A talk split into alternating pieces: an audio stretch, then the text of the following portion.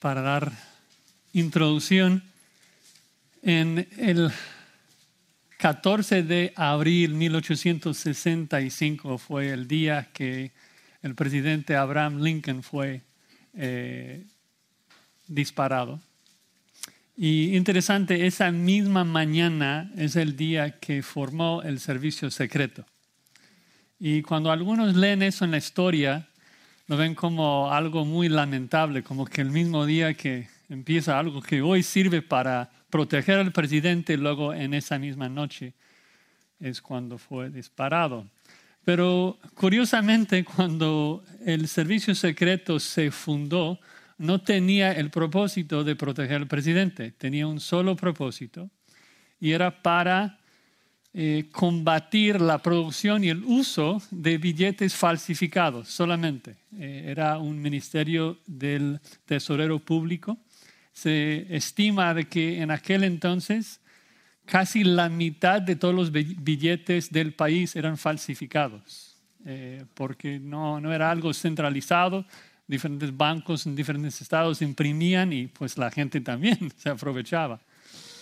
Eh, obviamente ustedes han escuchado esta ilustración de que la única manera de encontrar, identificar billetes falsificados realmente es estudiar el, el correcto, o sea, el billete como realmente lo es. Y eso es porque existen tantos tipos de billetes falsificados. Ah, se dice que hasta el día de hoy eh, la FBI cierra más de mil plantas de billetes falsos solamente al año. Y esos son los que encuentran, seguramente hay muchos otros. Em, en el país hoy en día se, se estima que hay más de 200 millones de dólares falsificados que están en circulación en nuestro país. Entonces hay que conocer ¿no? el billete real, la textura, los colores, la tinta, el papel, todo, porque nuevamente es imposible conocer a todos los falsos. Y usamos esa ilustración para hablar de la forma de combatir contra la falsa enseñanza. hay tantos sectas, hay hay este, tantos falsos maestros que andan por el mundo de que es imposible conocer y estudiar toda la falsa doctrina, ni nos ayudaría porque no santifica la mentira. Por eso Cristo nos dice que debemos ser sabios para el bien y ingenuos para el mal. Debemos conocer la escritura. Y algo muy interesante cuando llegamos a este libro, segunda de Pedro, esta epístola, es notorio de que al final de la vida de casi todos los autores bíblicos, ellos tocan el tema de los falsos. Si lees segundo de Timoteo, eh, la mayoría del libro trata con los falsos. Pablo con el temor de que después de trabajar décadas de su vida invirtiendo su, su vida, su sangre para enseñar sana doctrina a los hermanos, pues si entra un falso y los hermanos se engañan, pues todo su trabajo sería en vano. Este Juan, al final de su vida, cuando enseña segunda y tercera de Juan, también eh, abarca este tema. Judas, cuando él escribe, tenía ganas de enseñarles el Evangelio, pero dice, no, no puedo. Tengo que contender ardientemente por la fe que ha sido una vez dada a los santos. Y es precisamente lo que Pedro también hace en segunda de Pedro ataca a los falsos maestros, a las falsas enseñanzas, pero no lo hace de manera tan directa, en decir, en nombrar, en detallar cuál era la falsa doctrina.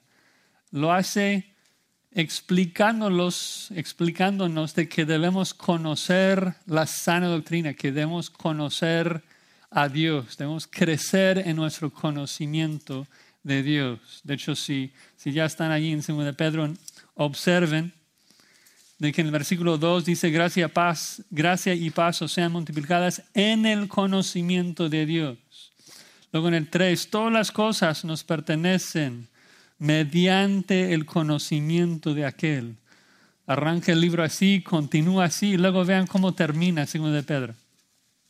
El último versículo, 2 de Pedro 3, 18, antes bien, creced en la gracia y el conocimiento de nuestro Señor y Salvador Jesucristo. Así comienza la vida cristiana, así termina la vida cristiana, así comienza la carta, así termina la carta. Nosotros debemos crecer en nuestro conocimiento de Dios. Somos salvos cuando llegamos a conocer a Cristo, somos santificados mientras conocemos a Cristo. Todo tiene que ver con nuestro conocimiento, nuestra relación personal con Cristo. La mejor apologética en contra de la falsa doctrina es un conocimiento robusto de las escrituras. No es necesario conocer todo lo falso, todas las mentiras. Es necesario conocer la verdad. Así que vamos a entrar en esta carta. Eh, vamos a estudiar los primeros cuatro versículos viendo cuatro beneficios del conocimiento de Cristo que nos animan a crecer aún más en nuestro conocimiento de Dios. Primero, revela justicia. Segundo, imparte gracia. Tercer beneficio, provee suficiencia. Y en cuarto lugar, estimula santidad. Voy a estar repitiendo los puntos mientras avanzamos. Pero vamos a leer el texto, hermanos, segunda de Pedro 1, 1 al 4, así dice la palabra del Señor. Simón Pedro, siervo y apóstol de Jesucristo, a los que habéis alcanzado por la justicia de nuestro Dios y Salvador Jesucristo una fe igualmente preciosa que la nuestra. Gracia y paz os sean multiplicadas en el conocimiento de Dios y de nuestro Señor Jesucristo como todas las cosas que pertenecen a la vida y a la piedad nos han sido dadas por su divino poder, mediante el conocimiento de aquel que nos llamó por su gloria y excelencia, por medio de las cuales nos ha dado preciosas y grandísimas promesas, para que por ellas llegases a ser participantes de la naturaleza divina, habiendo huido de la corrupción que hay en el mundo a causa de la concupiscencia y unos versículos más que no vamos a ver hoy, pero para darnos el contexto. Vosotros también poniendo toda diligencia por esto mismo, añadida a vuestra fe virtud, a la virtud conocimiento, al conocimiento dominio propio, al dominio propio paciencia, a la paciencia piedad, a la piedad afecto fraternal, el afecto fraternal amor. Vamos a pedir la, la ayuda del Señor. Señor, como siempre que estamos con una necesidad, eh, pedimos ayuda, pedimos tu auxilio. Comprendemos de que en nosotros no reside la sabiduría, necesitamos que tú nos ilumines y nos ayudes a comprender este texto y que tu Espíritu también nos dé la fuerza para poner en práctica. Lo pedimos para la gloria de tu Hijo amado Jesucristo, nuestro Señor y Salvador. Amén. Entonces ahí en el primer versículo vemos de que el conocimiento de Cristo nos revela la justicia de Dios. Observen allí las primeras palabras, estamos dando introducción al estudio. Eh, nos dice quién escribe la epístola, Simeón Pedro, literalmente Sumión Pedro. Eh, da su nombre eh, como es en hebreo y luego su nombre que Cristo le da Pedro. Interesante que primero pone como el nombre como su papá le dio, Sumión, y luego da el nombre que Cristo le dio, Petros, Pedro. ¿Quién es este personaje, Simón Pedro? Bueno, él eh, se presenta con dos palabras, siervo, que significa esclavo, alguien que pertenece a Cristo, alguien que sirve a Jesucristo, eh, no, no es un siervo voluntario, es un siervo este, esclavo, eh, que, que Cristo es su dueño, Cristo es su amo, le sirve. Y luego dice que es apóstol. Recuerden que la palabra apóstol significa enviado a varios tipos de apóstoles. En la escritura Cristo es el apóstol del Padre. Eh, tenemos a Pablo y Bernabé, que son apóstoles enviados de la iglesia de Antioquía. Pero tenemos a, doce hombres más Pablo que fueron enviados de manera personal de parte de Jesucristo a un oficio muy especial. Eh, entonces Pedro es un esclavo y es un enviado de Jesucristo. Y luego, interesante, no, no nos explica a quiénes escribe, ni dónde, ni cómo. Y esto en parte es porque esta es la segunda epístola de Pedro. De hecho, si avanzamos hasta el capítulo 3, dice de manera explícita, amados, esta es la segunda carta que os escribo. Entonces, si queremos conocer quiénes son eh, los destinatarios de la carta, solamente tenemos que regresar a 1 de Pedro, capítulo 1, donde Pedro dice, Pedro apóstol Jesucristo, a los expatriados de la dispersión en el Ponto, Galacia, Capadocia, Asia y Bitinia, porque escribe a los mismos hermanos. Recuerden que el libro de Hechos nos explica que no solamente Pablo fue a viajes misioneros, también Pedro fue a viajes misioneros a estas zonas, acompañada con su esposa, eh, y pues evangelizaba, enseñaba a, los hermanos y ahora les está escribiendo estas cartas. También sabemos de que Pedro escribe desde Roma. Eh, porque al final de 1 de Pedro, en el capítulo 5, versículo 13, dice que está en Babilonia, eh, que era una forma de decir Roma sin traicionarse a, uno mismo, explicar dónde, dónde está, porque obviamente Pedro era muy perseguido y no quería poner su dirección ahí para que la gente lo, lo buscara. Entonces, Pedro, la tradición nos dice, estando en Roma, escribe esta segunda epístola. Poquito antes de su muerte, la tradición nos dice que Pedro muere ahí por el 66 después de Cristo, eh, bajo la persecución de Nerón, el emperador eh, romano. Eh, nos dice que Pedro fue crucificado cabeza abajo porque no se sentía digno de ser crucificado como su Señor Jesucristo.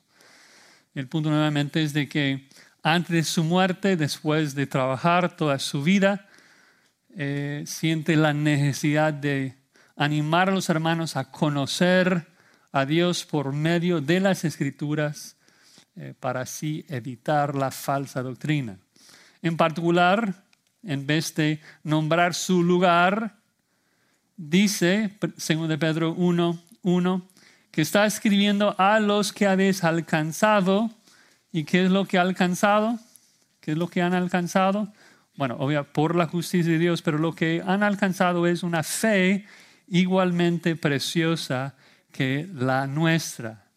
Algo extremadamente interesante para mí cuando lees esto en el lenguaje original en griego, la primera palabra de toda la carta después del saludo, o sea, Simón Pedro, eh, esclavo y apóstol de Jesucristo, la primera palabra de la carta es igual. Literalmente sería, o sea, Pedro, siervo apóstol de Jesucristo, a los que una igual fe han recibido. La primera palabra es igual.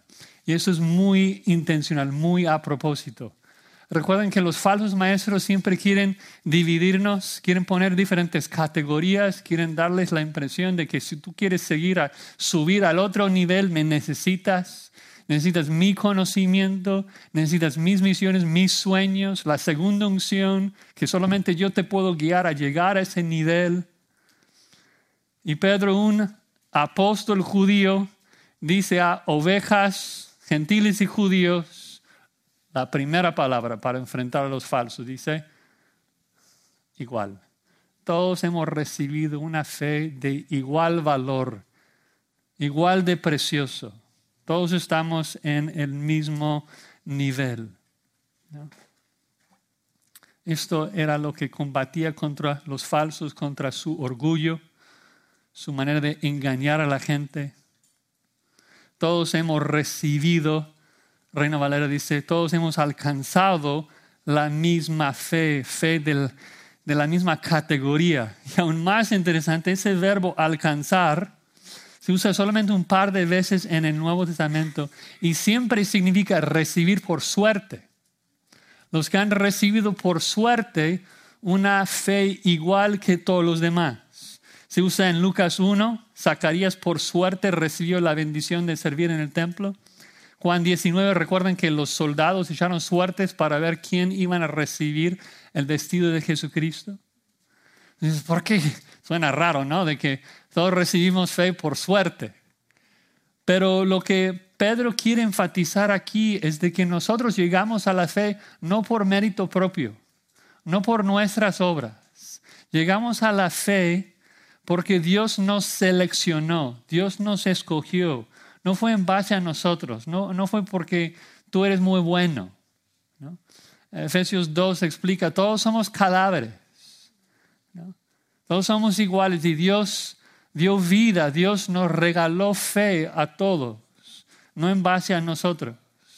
Todos recibimos la misma fe por igual, gentil, judío, oveja, apóstol, pastor, diácono, no importa. Todos estamos en el mismo nivel como cristianos, todos igual. Ahora, ¿cómo llegamos a recibir esa fe? También interesante. Dice a los que habéis alcanzado una fe igualmente preciosa a la nuestra por la justicia de nuestro Dios y Salvador Jesucristo. Varias notas aquí, teológicas. Primero, es uno de los lugares en donde el Nuevo Testamento llama a Jesucristo Dios de manera explícita. La construcción griega ahí cuando dice nuestro Dios y Salvador Jesucristo, significa que Jesucristo es tanto Dios como Salvador. Eh, es la misma construcción, de hecho, que vemos en el verso 11, cuando dice de, la, de la entrada en el reino eterno de Luego dice, de nuestro Señor y Salvador Jesucristo. La, frase es idéntica, nada más que en el verso 1 es Dios y Salvador Jesucristo, en el 11 Señor y Salvador Jesucristo. Y obviamente en los dos versículos estamos hablando en particular de Jesús, no de la Trinidad en general, no de Dios Padre y de Jesucristo. Pedro está llamando a Jesús nuestro Dios y nuestro Salvador y que llegamos a recibir nuestra fe, ¿cómo? Por la justicia de Jesús, quien es nuestro Dios y Salvador. Entonces Cristo es nuestro Dios, le adoramos, es nuestro Salvador, porque murió en la cruz por nuestros pecados para salvarnos. Y llegamos a recibir fe por su justicia, que es muy interesante cuando lo comparamos con otros versículos bíblicos. Normalmente, cuando hablamos de la relación entre la fe y la justicia, la escritura enfatiza de que nosotros llegamos a ser justos por la fe, que recibimos la justicia por la fe. Y aquí dice que recibimos fe por la justicia de Cristo. Normalmente es, llegamos a tener la justicia de Cristo por la fe Ahora es, llegamos a recibir fe por la justicia de Jesucristo. Y Pedro nuevamente está haciendo un énfasis aquí, enfatizando no tanto el resultado de la salvación que recibimos la justicia de Cristo, está enfatizando la raíz, la fuente de nuestra salvación, que es la vida perfecta, la justicia salvífica de nuestro Señor y Salvador Jesucristo. Obviamente hay diferentes personas que lo interpretan de manera diferente. Hay los que dicen de que Pedro aquí está diciendo de que recibimos fe de manera justa, eh, porque Jesucristo, quien es justo, da una misma fe a todos los suyos. Podría ser, enfatizaría lo mismo, eh, pero el Nuevo Testamento nunca enfatiza eso, de que nosotros llegamos a tener fe eh, por justicia nuestra o por eh, la equidad o rectitud este, de la decisión de Cristo. Normalmente cuando habla de, de, la fe, habla de que la fe es por gracia, no, no por justicia. yo tiendo a pensar aquí que, que la idea es de otra vez, nadie ganó su salvación, nadie merece su fe. Todos recibimos fe por selección del Padre por medio de la justicia perfecta de Cristo, su vida, su muerte acreditada a nuestra cuenta. Entonces, en resumen, la fuente de nuestra salvación es la justicia de Cristo. La razón que tú tienes fe es por Cristo. Cristo te la compró con su vida justa. El medio de la salvación siempre es por la fe en Cristo. Crees y serás salvo, todos por igual. Y luego el resultado que Pedro no menciona aquí, pero que vemos en muchas otras partes. Al creer en Jesucristo recibimos el perdón de nuestros pecados, la justicia de Dios. Em, y pensando en el, punto de la carta, entonces creo que lo que observamos desde el inicio de la carta es de que todos somos iguales y la forma de crecer en la vida cristiana es por conocer a ese Cristo cuyo, cuya justicia nos ha salvado, que recibimos fe por Él, por su obra. Nadie puede jactarse por encima del otro, a decir, ah, yo tengo fe, ¿por qué? Porque soy muy listo, porque yo lo merezco, porque yo soy muy bueno. No, recibimos fe, ¿por qué? Porque Dios nos seleccionó y porque Cristo, su justicia, nos compró esa fe. Todo lo recibimos como un regalo. Bueno, versículo 2 segundo beneficio de conocer más a ese Cristo es de que el conocimiento de Cristo imparte gracia, imparte gracia. Dice ahí el versículo 2, gracia y paz. Interesante, o sea, casi todas las otras cartas en todo el Nuevo Testamento dice, gracia y paz a vosotros. Y luego aquí dice, gracia y paz o sean multiplicadas en el conocimiento de Dios y de nuestro Señor Jesucristo. Una frase que, que Pedro agrega ahí para clarificar de que si tú y yo queremos crecer en la gracia y la paz de Dios, ¿cuál es el medio? ¿Cómo, cómo es de que la gracia y la paz de Dios se multiplican en nuestras vidas? ¿Cuál es el ambiente? En el, en el conocimiento de Dios y de nuestro Señor Jesucristo pensando en esas primeras dos palabras, gracia y paz. Gracia obviamente es un favor inmerecido, un regalo. Normalmente se trata de, la salvación, ah, de que por la gracia de Dios llegamos a ser salvos. Aunque si pensamos bien en lo que es un favor inmerecido, toda la vida es una gracia de Dios. Y, es bueno recordarnos de esto. Si, si, tú si tú no estás en el infierno, estás recibiendo gracia aún en el momento más terrible de tu vida, lo que experimentas es mejor que lo que mereces. Mereces estar en el infierno, si no estás ahí, es porque Dios está mostrándote un favor que no merece. ¿Y cómo es de que llegamos a disfrutar esas gracias en nuestras vidas, experimentar esas gracias, reconocer y disfrutar esas gracias, obviamente en el conocimiento de quién es Dios y lo que hace en nuestras vidas. De hecho, yo diría que en este contexto es la idea principal de la palabra gracia, porque cuando habla de, que la gracia se va a multiplicar en nuestras vidas, no puede estar hablando de la salvación. La salvación no se multiplica. El perdón de nuestros pecados no se multiplica conforme conocemos a Dios. Es una gracia que recibimos todos por igual. Pero Pedro dice que gracia a ti y su gracia te será multiplicada en el conocimiento de Dios. Conforme conoces más de Dios, más de su gracia vas a disfrutar. Más de su gracia vas a reconocer. Agrega gracia y paz. Y nuevamente, normalmente cuando la Biblia habla de paz, habla de la paz eterna que llegamos a disfrutar con Dios debido a la cruz. O sea, habla de nuestra salvación, que, que nosotros antes de Cristo, antes de la salvación, tuvimos un enemigo omnipotente. Hubo enemistad entre nosotros y Dios. Cristo muere en la cruz y, nos compra paz con Dios. Pero nuevamente es, esa paz objetiva no, no, no se puede multiplicar en tu vida. Creo que Pedro está enfatizando la, la experiencia subjetiva de paz con Dios, o sea, de vivir en armonía con Dios. Esas cosas se multiplican en nuestras vidas mientras conocemos más a Dios. Es decir, de que cada cristiano tiene gracia, y tiene paz con Dios. Pero es conforme creces en tu conocimiento de Dios que lo experimentas y lo disfrutas más. Y que tienes paz con Dios.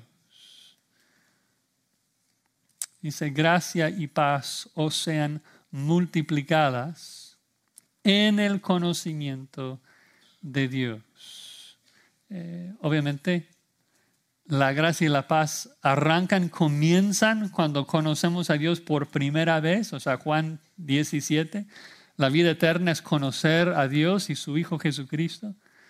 Eh, ahí comienza la vida cristiana, pero mientras crecemos más en el conocimiento de Dios, experimentamos más de su gracia y de su paz. Entonces, una pregunta obvia para cada cristiano sería, ¿quieres recibir más gracia y paz? O sea, ¿quieres disfrutar más la gracia y la paz de Dios en tu vida? O sea, ¿qué cristiano diría que no a eso? Claro que queremos disfrutar más de la gracia y la paz de Dios. Entonces, ¿cómo lo vas a recibir? ¿Cómo lo vas a experimentar? Pues en el crecimiento del conocimiento de Dios y nuestro Señor Jesucristo. En este caso, por la construcción, estamos hablando del Padre y del de Cristo, en el conocimiento de Dios y de nuestro Señor Jesús. Y creo que en parte es porque el Nuevo Testamento es clarísimo de que llegamos a conocer a Dios por medio de Jesucristo. Ah, a nadie, Dios a nadie ha visto jamás, pero el unigénito Hijo que está en el seno del Padre, Él le ha dado a conocer. Cuando vemos a Cristo, estamos viendo a Dios. O sea, Juan 14, Cristo dice, el que me ha visto a mí, ha visto al Padre. Entonces, la manera de llegar a conocer a Dios es por medio de conocer a su Hijo, Jesucristo. Si queremos experimentar gracia y paz, será así, conociendo a Cristo. Y tal vez para aclarar, cuando hablo de conocer a Cristo, no, no hablo solamente de saber datos acerca de Él. Hay gente que infla su, mente con eh, muchos datos históricos acerca de Cristo y ese tipo de conocimiento sí puede envanecer, como dice Pablo en 1 Corintios 8. En el contexto ahí incluso dice que para algunos que profesan ser salvos, usan su conocimiento para hacer tropezar a otros cristianos. No estamos hablando de información solamente, estamos hablando de una relación personal con Cristo. Conocer en la escritura es algo íntimo, es algo personal. Ah, una buena ilustración sería el matrimonio, de que si amas a tu esposa vas a conocerla más y más todos los días. Quieres, quieres conocerla, o sea, saber qué es lo que ama, qué es lo que odia, qué es lo que disfruta. ¿Por qué? Porque quieres amarla. Debe ser lo mismo con nosotros. Si, si nosotros o sea, queremos adorar y servir a Jesucristo, es porque necesitamos conocerlo, conocer cómo es Él. ¿no? ¿Qué, ¿Qué, puedo hacer yo que, que Él va a disfrutar? ¿Qué es lo que quiere de mí? Entonces queremos motivarnos, Pedro nos está motivando a crecer en nuestro conocimiento de Cristo. Bueno, eso es realmente como la introducción eh, de la epístola, los primeros dos versículos. Aún ahí Pedro metió bastante, ¿no? O sea, para animarnos a conocer a Dios, crecer en nuestro conocimiento de, Él. Pero luego llegamos al versículo 3, que es una oración larga en, en griego. Realmente no vemos el verbo principal hasta el versículo 15, no lo vamos a ver hoy. El verbo es añadid a vuestra fe virtud.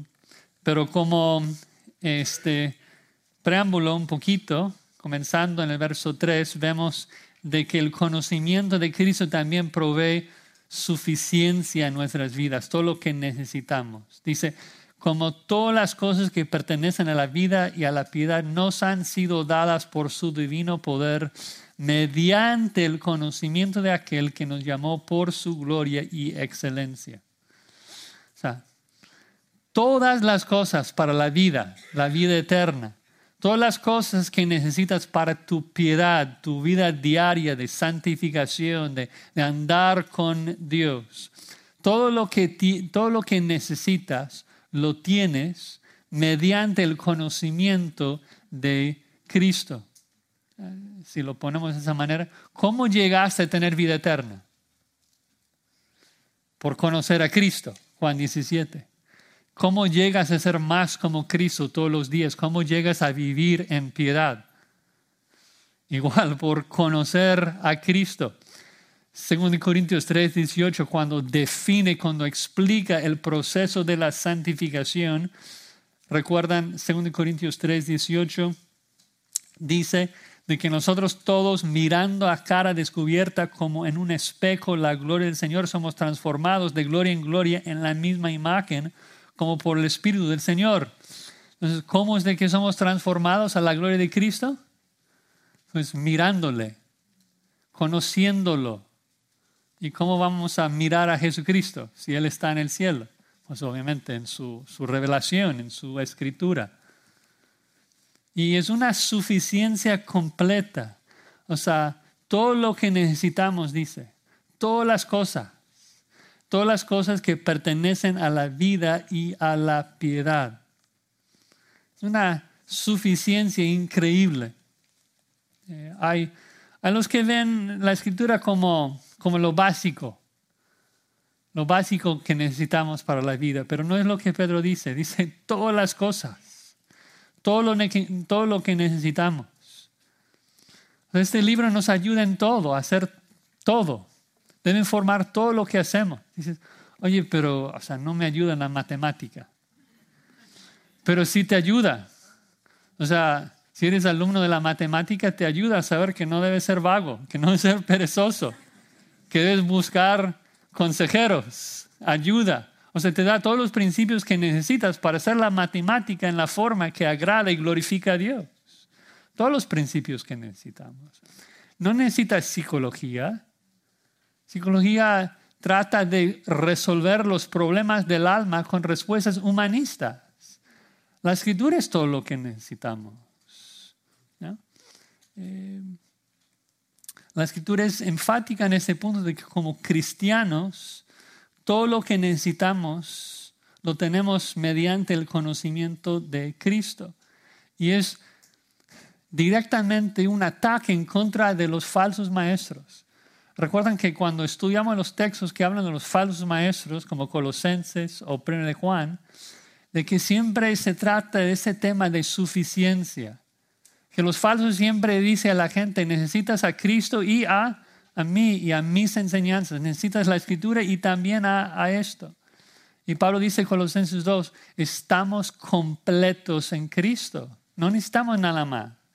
Pero de Juan 2, tenemos la unción del santo sabes todas las cosas, no necesitas ese maestro fulano que dice, inventa sus tonterías. Tenemos todo lo que necesitamos en la escritura. Todas las bendiciones en los lugares celestiales de Efesios 1 lo tenemos por medio de su poder, su divino poder. Es un poder abundante. Todas las cosas han sido dadas por su divino poder. Vean, no dice que nos están siendo dadas. Dice, nos han sido dadas. Las tenemos, todo lo que necesitamos las tenemos mediante el conocimiento de aquel, pero nos lo ha dado por su divino poder, un poder completo. Otro texto, no tenemos tiempo, pero si quieres estudiar más, indagar más sobre la suficiencia de las escrituras, sería 2 Timoteo 3, 15 al 17. Que las escrituras son suficientes para salvarnos, 2 Timoteo 3, 15, y son suficientes para santificarnos, prepararnos para toda buena obra, sernos perfectos. Otra cosa fascinante la forma que termina ese versículo 3, 2 Pedro 1, 3 dice de que es el conocimiento de aquel que nos llamó. Luego observen, por su gloria y excelencia. Y yo, yo creo que la mayoría de nosotros cuando lo leemos, damos por sentado que Pedro quiere decir que Cristo nos llamó para su gloria y excelencia. Es decir, que, que si nos preguntamos, ¿por qué es de que Dios nos salvó? Bueno, nos salvó para su gloria, para que nosotros pudiéramos glorificarle. Pero no es lo que dice. Pedro dice que nos llamó por medio de su gloria y excelencia. Que es, es interesante de que así como se lee, el punto es de que Dios nos llamó por medio de su propia gloria y excelencia. Es decir, de que la gloria de Dios, las virtudes, las excelencias de Dios es lo que realmente nos atrajo a Él. Que un día que estuvimos muertos, muertos en nuestros delitos y pecados, Dios nos dio vida. Dios nos dio ojos para ver, oídos para escuchar. Pero, ¿por qué es que nosotros fuimos atraídos a Cristo, a, adorar a Cristo, a servir a Cristo. ¿Qué es lo que nos dio el impulso? O sea, después de recibir la gracia de Dios, después de recibir vida, ¿qué es lo que nos atrajo a Cristo? Y Pedro dice, fue su propia gloria y excelencia. O sea, que tú ves a Cristo, es glorioso. Es lleno de virtud, llena de, lleno de excelencia. Y por eso llegamos a querer adorarlo. O sea, otra vez es como un motivo. O sea, ¿por qué debemos tener el deseo de conocerlo más? Porque está lleno de gloria y de excelencia. Es la razón que llegaste a Él y es la razón que debe acercarte a Él todos los días. De que es un Dios glorioso, es un, es un Dios excelente, es un Dios precioso. Lo mismo que te llamó a servirle es lo que debe motivarte a adorarle todos los días, su gloria, su excelencia, sus perfecciones, sus atributos. Es un Dios perfecto. Finalmente, un cuarto beneficio de conocerle más todos los días. Estimula santidad. Estimula santidad. Ven ahí el versículo 4 de que por medio de las cuales, es decir, por medio de la gloria y excelencia de Dios, nos ha dado preciosas y grandísimas promesas para que por ellas llegases a ser participantes de la naturaleza divina, habiendo huido de la corrupción que hay en el mundo a causa de la concupiscencia. Entonces, por medio de la gloria y excelencia de Dios, nos comparte promesas increíbles.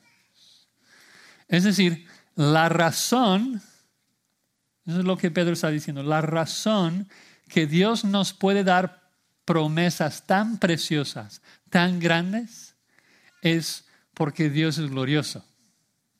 O sea, la razón que Dios te puede decir, te voy a dar algo increíble, grandioso, precioso, es porque Él es capaz, es porque Él es glorioso, es porque es un Dios excelente, nos puede dar algo que realmente nos satisface. La razón que nos puede dar promesas tan increíbles, tan maravillosas, es porque la promesa principal de la escritura, la promesa principal de la Biblia es que Dios nos va a dar a su Hijo. Dios nos va a dar de sí mismo. Y la razón que esa promesa es tan grande, tan excelente, es porque Él es tan glorioso. Un ejemplo de una promesa así, una promesa grandísima, preciosa. Algunos saben que estoy estudiando el libro de Sofonías en este momento. Sofonías 3. Y quiero nada más leer un par de versículos. Sofonías 3, 13 y 17. Una promesa, una promesa preciosa y grandísima. Sofonías 3:13. Estoy tratando de probar si saben dónde está Sofonías. Sofonías 3:13, el remanente de Israel no hará injusticia ni dirá mentira, ni en boca de ellos se hará lengua engañosa, porque ellos serán apacentados y dormirán y no habrá quien los atemorice. Nosotros también llegamos a participar de las promesas, según Galatas 3:29. Y el punto aquí es de que en el, o sea, en el futuro, cuando Dios termina su obra en nosotros, ya no vamos a cometer pecado, ya no habrá injusticia en nosotros. Dime si eso no es una promesa grandísima, de que tú ya no vas a pecar, tú ya vas, a ser como Jesucristo, tú vas a ser justo, tú vas a ser manso, tú vas a ser misericordioso, tú vas a odiar el pecado, tú vas a aborrecer la maldad, tú vas a ser santo, tan santo como Dios mismo. es una promesa increíble. De tal manera, vean 3.17, Jehová está en medio de ti Obviamente solamente podría estar en nuestro medio si somos tan santos como Él. Poderoso, Él salvará, se gozará sobre ti con alegría. O sea, ¿cómo es de que Dios se va a gozar de mí? Porque cuando Dios termina su obra, seré como Cristo, que es lo que le agrada. Callará de amor, se regocijará sobre ti con cánticos Vas a estar, vas a estar tan bello para Dios que, que Él va a cantar. Que parece, ¿qué? Increíble, increíble. O sea, yo soy sucio, yo no merezco nada. Es una promesa preciosa y grandísima. Porque es que Dios nos puede prometer cosas así. Su gloria y su excelencia. Porque es un Dios capaz de limpiarte. Es un Dios capaz de perdonarte. Un Dios capaz de transformarte a la imagen de su Hijo. Un Dios capaz de cumplir con sus promesas. Increíble. Porque es exactamente lo que dice Pedro, regresando a 2 de Pedro, que nos ha dado esas preciosas y grandísimas promesas para que por ella, ¿qué? Llegases a ser participantes de la naturaleza divina. Es la mejor promesa que hay que voy a dejar de ser como Josías y voy a llegar a ser como quién? Como Dios, como Cristo. Ahora, aquí no está diciendo que vamos a llegar a ser dioses, que vas a llegar a ser omnipresente y vas a llegar a ser un espíritu que sabe todo, que tiene todo poder. No, está hablando del carácter de Dios. Está hablando de los atributos comunicables que en términos de carácter tú vas a ser como Dios, tú vas a compartir su naturaleza en términos de su santidad moral, de su justicia, ah, de su misericordia, de su compasión, de su amor.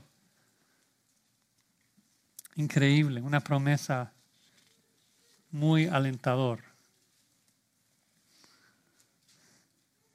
Y dice que llegamos a ser así, habiendo huido de la corrupción que hay en el mundo a causa de la concupiscencia. Ya, pregunto, ¿ya huiste de la corrupción que hay en el mundo a causa de la concupiscencia? Bueno, es como un sí y no. Porque sí, cuando llegamos a Cristo, sí, huimos del pecado del mundo. Abandonamos el pecado, lo que significa arrepentimiento. Sin embargo, seguimos luchando con el pecado hasta la muerte, cuando Dios nos va a librar totalmente de la experiencia y la presencia del pecado. Hemos escapado un poquito, eh, vamos a escaparnos totalmente eh, del pecado eh, al final de nuestra vida. Habla de la corrupción que hay en el mundo a causa de la concupiscencia. O sea, ¿por qué el mundo está corrupto? ¿Por qué hay problemas en el mundo? Bueno, a causa de, del corazón malvado del hombre, a causa de la concupiscencia del, del hombre. Es por eso que todo el mundo está corrupto. Y yo creo que en cada generación los hermanos ven el mundo como lo más corrupto que ha sido, pero sentimos lo mismo, ¿no? O sea, vivimos en un mundo totalmente corrupto. Todo lo que vemos es pecado eh, por las concupiscencias que habitan en el corazón del hombre. Lo interesante es de que si nuevamente regresamos al versículo 3 y 4 para encontrar como el, el verbo principal, la idea principal, vemos de que todo es como contexto de lo que nos va a decir. Todas las cosas las tenemos mediante el conocimiento de, de Cristo, ok, nos ha dado grandísimas promesas, muy bien, pero entonces, ¿qué, ¿qué hago con todo esto? ¿Cuál es el punto? El punto es de que ya que tienes todo esto, debes de añadir a tu fe virtud, y luego a tu virtud, conocimiento, dominio propio, paciencia, piedad, afecto fraternal y amor. Es decir, que nosotros, ya que podemos crecer en nuestro conocimiento de Cristo y recibir tantos beneficios, háganlo. ¿No? Tenemos el conocimiento de Cristo aquí en este libro relevado a nosotros, ¿por qué no lo leemos? ¿Por qué no estamos creciendo en el conocimiento de Cristo buscando ser como Él? No vas a llegar a conocer más de Cristo leyendo las estrellas. O sea, Él se revela en este libro. Pedro nos exhorta, nos anima. O sea, hay, hay tanta riqueza, tantos beneficios por conocer más a Jesucristo. Debemos trabajar en ser más como Él.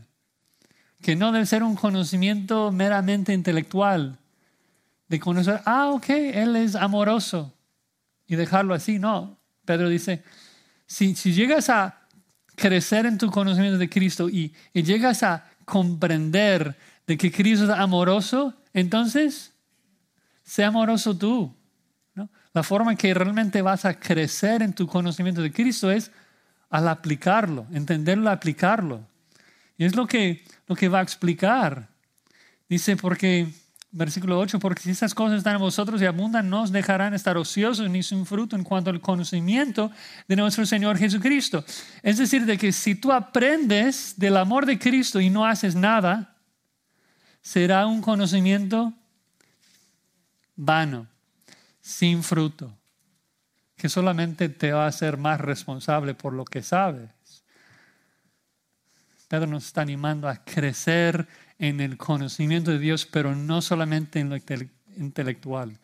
Crecer en nuestra relación personal con Cristo, conocerlo más, más íntimamente para poder andar con Él, vivir como Él y glorificarle con nuestras vidas. Dios mediante en la próxima semana veremos esos versículos del 5 al 11. Pero qué, introducción ¿no? que Pedro nos da retándonos a crecer en nuestro conocimiento de Cristo, no solamente para rechazar a los falsos y la falsa doctrina, sino también motivándonos por los grandes beneficios que recibimos al crecer en nuestro conocimiento de Cristo, ah, de que nosotros vemos más la justicia de Dios, Dios nos imparte más de su gracia, nos da suficiencia, todo lo que necesitamos y también nos estimula, nos motiva a vivir en santidad. Ah, y, vuelvo a la ilustración de unos maridos ah, en cuanto a lo que significa conocimiento de otro. Ah, y lo hago porque la escritura muy a menudo cuando usa el verbo conocer lo usa en ese contexto. Ah, ustedes que conocen sus Biblias lo saben, desde el libro de Génesis, ¿no? De que Adán conoció a su mujer Eva y concibió. Vemos también en Mateo 1. Eh, de hecho, la razón que llegamos a ser cristianos, según Romanos 8, 28, 29 y 30, es porque Dios de antemano nos conoció. Eso no, no es de que supo algunas cosas acerca de Josías o de ustedes. Habla de una relación personal íntima, amorosa, que Dios tuvo con nosotros antes de la fundación del mundo. Así debemos conocer a Dios. Un conocimiento profundo, íntimo. de conocer cómo es Él. ¿Te imaginas si, si eres casado y tu esposa te está hablando y no le escuchas? No, no funciona así. Dios, Dios nos ha hablado. Si queremos conocerlo, necesitamos escucharlo y aprender de Él, aprender a agradarlo y glorificarlo. Amén. Vamos a orar. Señor, damos gracias por tu palabra que nos corrige, que nos exhorta. Te confesamos, oh Dios, que, que tantas veces somos exactamente como ese marido, que ignoramos a nuestras esposas. Y te rogamos que nos ayudes a arrepentirnos y sentarnos ante tu palabra y escucharte y conocerte, adorarte, servirte. Ayúdanos a, no solamente crecer en un sentido intelectual, sino de en el momento que aprendemos algo de ti, que podamos cambiar nuestras vidas de manera completa, en ese momento, a la luz de quién eres. Si llegamos a conocer que eres un Dios compasivo, ¿cómo no vamos a, buscar ser como tú y mostrar compasión a otros? Ayúdanos a aplicar lo que leemos. Gracias por compartir tu naturaleza divina con nosotros, esa grandísima promesa de que tú nos estás santificando a tu imagen. Haz lo que sea necesario, Señor, para hacerlo, para hacernos más como Cristo. Es en su nombre que oramos. Amén.